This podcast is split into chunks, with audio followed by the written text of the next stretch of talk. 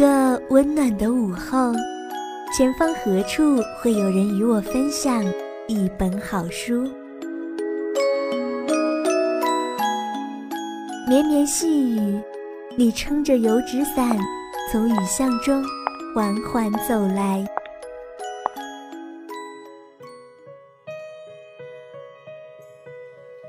手捧一杯清茶。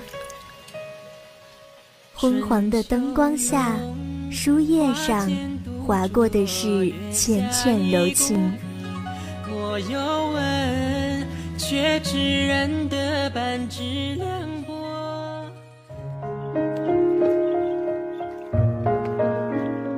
历史书卷浩如烟海，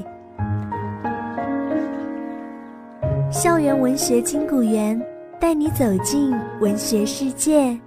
分享文字心情，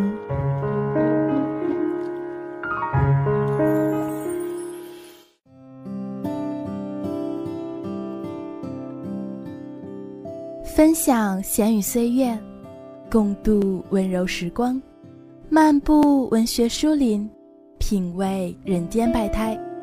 听众朋友们，大家好，欢迎大家在每周一的中午准时收听我们的节目。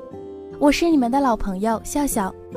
上周我们谈论了王蒙的人生经历，那么这周笑笑想带着大家去看看加夫列尔·加西亚·马尔克斯的人生经历。许多人这样评价他的小说：他以丰富的想象编织了一个现实与幻想交相辉映的世界，反映了一个大陆的生命与矛盾。相信在我的描述下。大家一定都想去了解一些马尔克斯吧？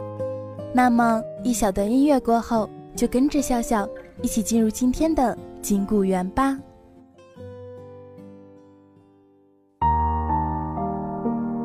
一段闲谈，一首诗，一曲诗篇，一席话。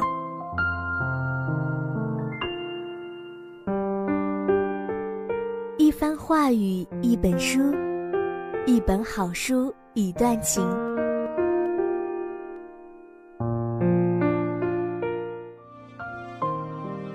一段时光，一段记忆。闲语岁月，我们一起聆听。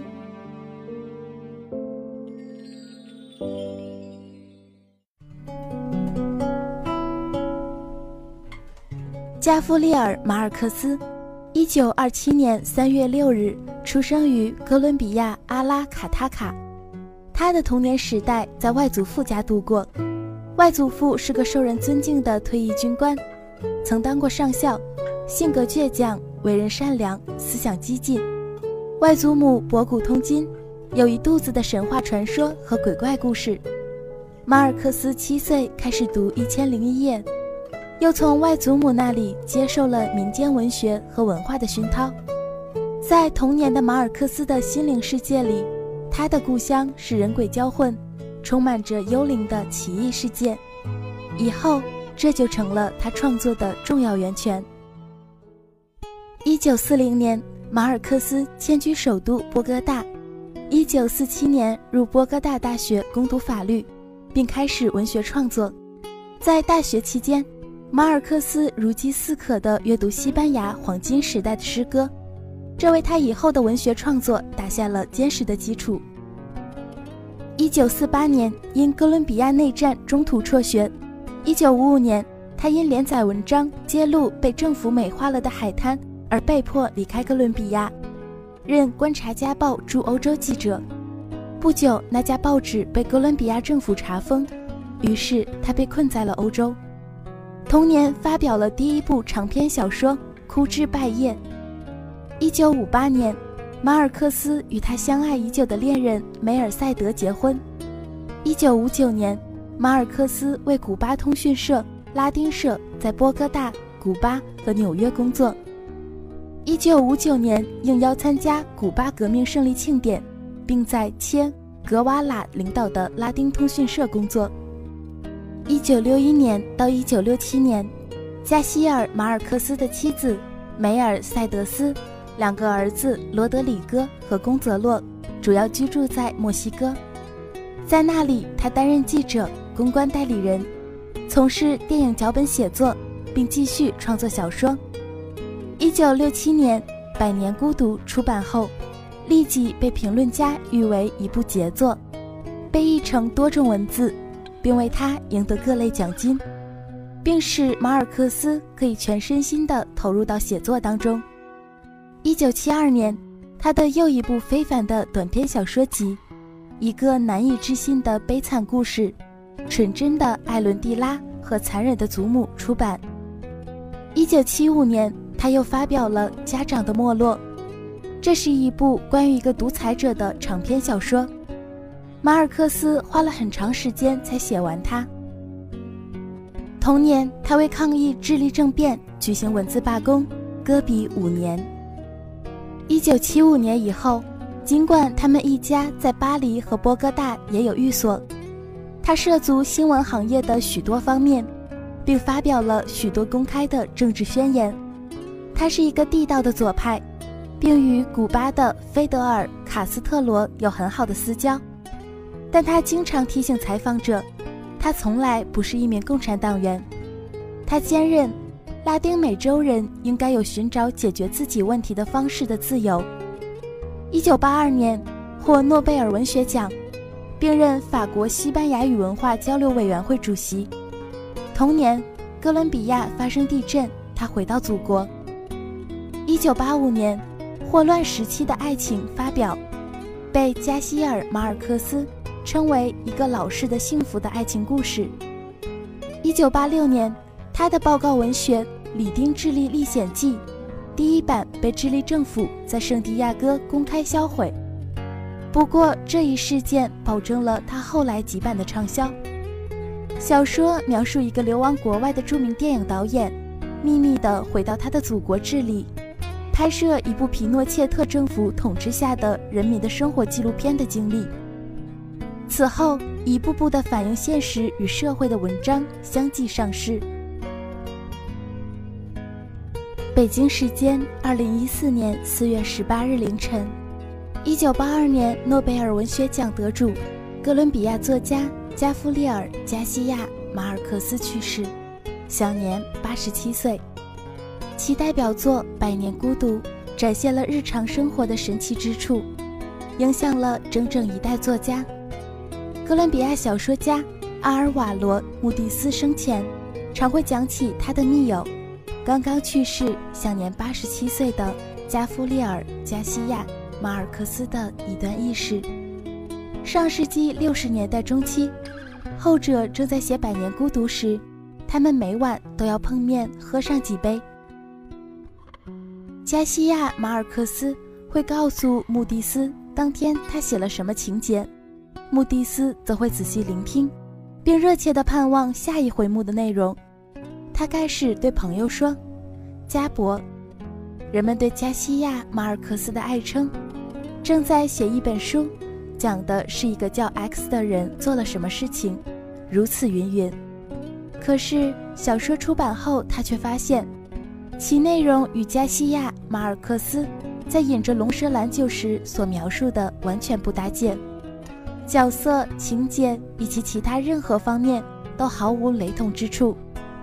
穆迪斯觉得自己完全被高敏的骗术给耍了，而他仍无限怀念酒吧里那篇未尽的小说，那个转瞬即逝、无人有幸再度聆听的故事。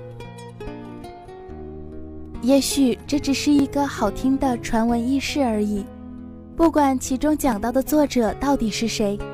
不过对加西亚·马尔克斯而言，他能在脑子里装下数不清的故事，并多头并进地编织着这些故事的情节，因此这则传闻可谓再贴切不过了。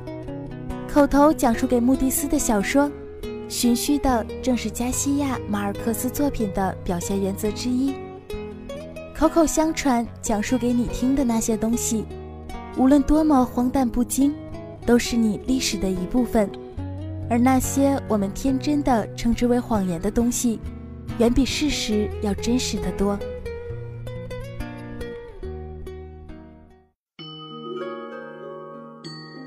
嗅一嗅，料峭寒冬里的梅香；听一听，寂静夏夜里的蝉鸣。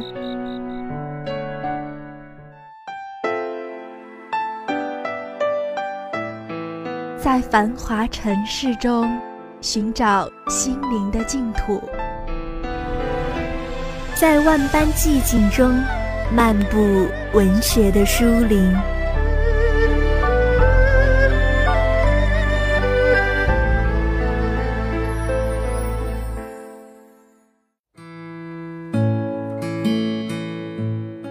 在加西亚·马尔克斯众多的书籍中，笑笑最喜欢的就是他的霍乱时期的爱情了。本书小说开始于乌尔比诺医生，他前来检查挚友。杰勒米亚·德萨因特·阿莫乌尔的遗体。阿莫乌尔在六十岁的时候自杀，为的是不再变老。回到自己家中，医生发现自己心爱的宠物鹦鹉正停在一株芒果树的顶上。当他试图抓住它的时候，迎向了自己的死亡。费罗伦蒂诺·阿里萨选择了这个时候。向乌尔比诺的妻子费尔米娜·达萨表白了心迹，但是他被他的唐突以及自己所感到的内心深处触发的情感所吓退。当他们都年轻的时候，他和弗洛伦蒂诺互相交换了许多炙热的情书，并且曾经决定结婚。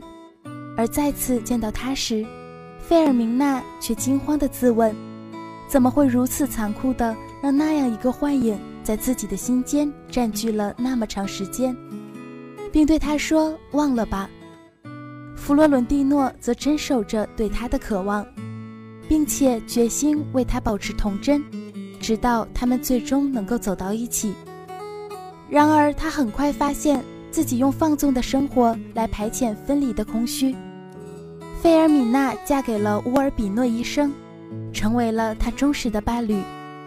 而医生本人也有着相似但比较简短的一段前世。只有在乌尔比诺死后，弗洛伦蒂诺才重新解释对费尔米娜的爱情。他慢慢的通过自己的文字消弭了两个人之间的隔膜。在一次船上的旅行中，年迈的一对发现自己重坠爱河，费尔米娜担心这桩情事可能会引起丑闻。于是，船长升起了一面代表霍乱流行的黄旗，护送着这自我放逐但永远不分离的爱情。当谈到布恩迪亚家族的孤独感源自何处时，马尔克斯说：“我个人认为是因为他们不懂爱情。布恩迪亚整个家族都不懂爱情，不懂人道，这就是他们孤独和受挫的秘密。”这一解释和费洛姆的阐释惊人的相似。人，所有时代和生活，在不同文化之中的人，永远面临着同一个问题，即如何克服孤独感，如何超越个人的天地，实现人类的大同。人类脱离自然界，成为社会的人之后，不再能和自然界达到和谐统一。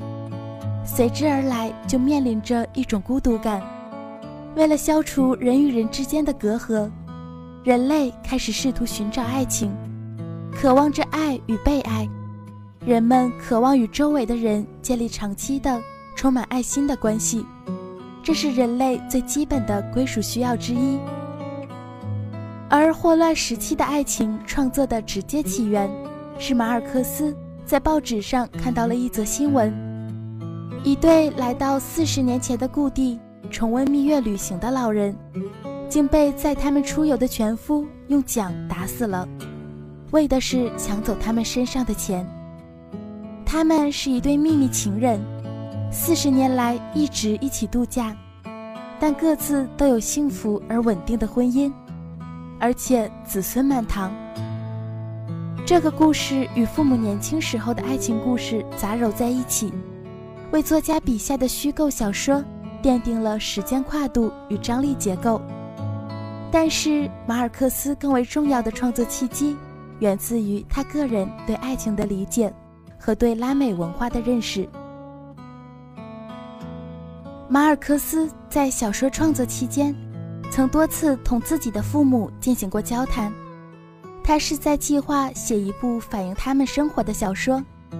故事是从加西亚·马尔克斯的父亲开始的。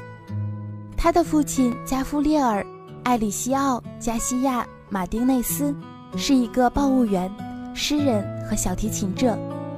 在他所属的阶级里，他是一个很受欢迎的年轻人。就像小说里的弗洛伦蒂诺一样，一个偶然的机会，他来到年迈的马尔克斯上校家里，并且爱上了上校的女儿。一九二五年三月一个炎热的下午，在马尔克斯上校家一棵扁桃树的绿荫下，他向这位叫做路易莎的漂亮姑娘透露了心迹，说自己因她而睡不着，他心里没有别的女人。一定要娶她为妻，甚至要即刻和她成亲，只给她二十四小时的考虑时间。然而，姑娘未能做出任何回答，因为在这时候，她的姑妈费朗西斯卡·梅西亚朝扁桃树下走来。她即是霍乱时期的爱情中达萨姑妈的原型，加夫列尔·埃里西奥。给他取了一个科尔伯洛斯的绰号，因为他形影不离地看着外甥女，成了所有想追求路易莎的小伙子的灾星。但路易莎最终还是偷偷答应了加夫利尔·艾里西奥的求婚。得知女儿私定终身，马尔克斯上校气得不许报务员再登自己的家门，但这对年轻的情侣想尽一切办法保持联系。报务员的胆子越来越大，开始在窗下为爱人演奏小夜曲，就像弗洛伦蒂诺·阿里萨为费尔米娜·达萨所做的那样。路易莎的双亲觉得，只有遥远的距离才能连根铲除年轻人炙热的恋情。但是加夫利尔·艾里西奥没有服输，他定下了更为高明的策略。在路易莎沿途经过的城镇的报务员们的配合下，两人通过电报进行秘密联系。同样的情形也出现在霍乱时期的爱情中。不用再多举例证了，正是加夫列尔·艾里西奥的爱情故事。六十年后，启发他的儿子创作出霍乱时期的爱情。他们之间的爱情故事本身就富有传奇色彩，既是原封不动，也是可读性非常强的文学作品。但马尔克斯并不就此止步，他又加入了另外一些人的爱情故事，包括他自己的爱情故事。不知不觉中，又到了与我们节目说再见的时候了。希望今天的你们依旧拥有好心情。我是笑笑。下周一同一时间，金谷园与你不见不散。